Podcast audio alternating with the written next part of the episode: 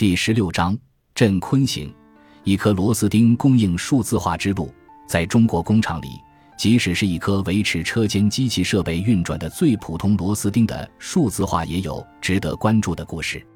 螺丝钉、螺丝刀、润滑油、劳保用品、刀具、电线电缆，它们有一个专业的名称——非生产性原料物资，又被称为 MRO，指的是 Maintenance、Repair、Operation。即企业在生产过程不直接产生产品，但为了满足其正常的生产运营，而对企业的设备、机械设施等进行保养、维修以及运营而使用的辅料和易耗品。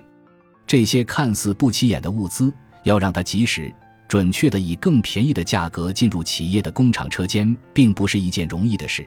也经常让企业经营者们头疼不已。现实生活里，小小的螺丝钉影响一个生产车间生产的案例并不少见，国内也有人早早盯上了让一颗缺失的螺丝钉如何快速到达亟待运转的车间设备的生意。镇坤行工业超市就是其中的重要玩家。该公司董事长陈龙向我们描述以螺丝钉为代表的 MRO 市场时，用了三个形容词：零散、突发和专业性。零散是因为这类耗材的类目数量。颇为庞大。据统计，这类非生产性物料需求通常会占企业产值的百分之四点二至百分之八。小的企业涉及几百种品类，大的企业有成千上万种。围绕着这些品类，自然会涉及颇为复杂的上游供应体系。突发，则由于这些需求具有临时性，往往没有被纳入企业计划生态里。一旦缺少了，又需要尽快补位。而专业性则是由于中国当下拥有全世界最完整的工业类目，不同的行业都有专属的仪器设备运维体系。对一家企业来说，如何预测和管理这些需求是颇为困难的事。一项统计显示，企业通常需要花费大量的精力去调研市场、把控采购质量，因企业通常缺乏对 MRO 的重视和有效管理。虽然采购值可能不到企业采购总额的百分之八，但要消耗采购部门百分之六十以上的工作量，即意味企业带来较大的隐形成本。正是看到了大量的制造企业处理这些螺丝钉们存在的痛点，镇坤行这类工业用品服务平台出现了。以镇坤行为例，它的定位就是用数字化手段一站式提供工业用品服务平台。在成千上万的产品品类和成千上万的客户需求场景之间建立联系，把这些长尾性的采购诉求以最低的成本、及时、准确地提供给客户。这些产品不是企业的核心竞争力，增加之后不会提升企业产品的核心能力，但缺了却会影响正常运转，可以说是工业生产事实上的螺丝钉和润滑油。而对需求企业而言，镇坤行这类数字化服务商扮演的正是润滑油的角色，在 MPO 采购里，只有一站式解决，生产制造企业才不用费力去管理多家 MPO 产品的供应商。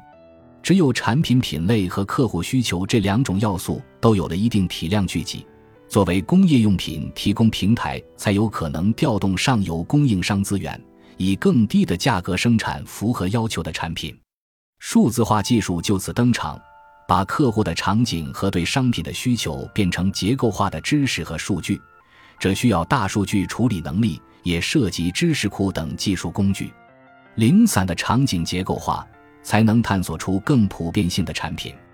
由此，成千上万的上游产品供应商和成千上万的下游客户需求之间实现更准确的连接，产品和需求之间的不确定性降低。整个过程本质是商品流通和经营过程在线化。一家企业工厂里的螺丝钉和润滑油的需求和上游的产品供应商之间实现了在线，最终缺了的那颗螺丝钉才能够更快、更便宜地送到亟待运转的车间设备。在这个过程中，仅靠在线的能力仍然是不够的。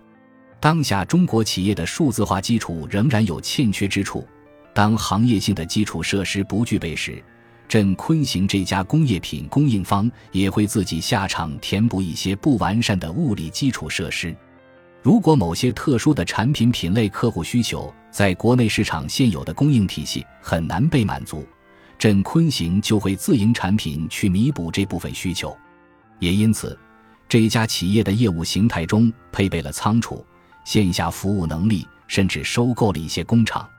很多企业数字化过程中会纠结如何迈开第一步，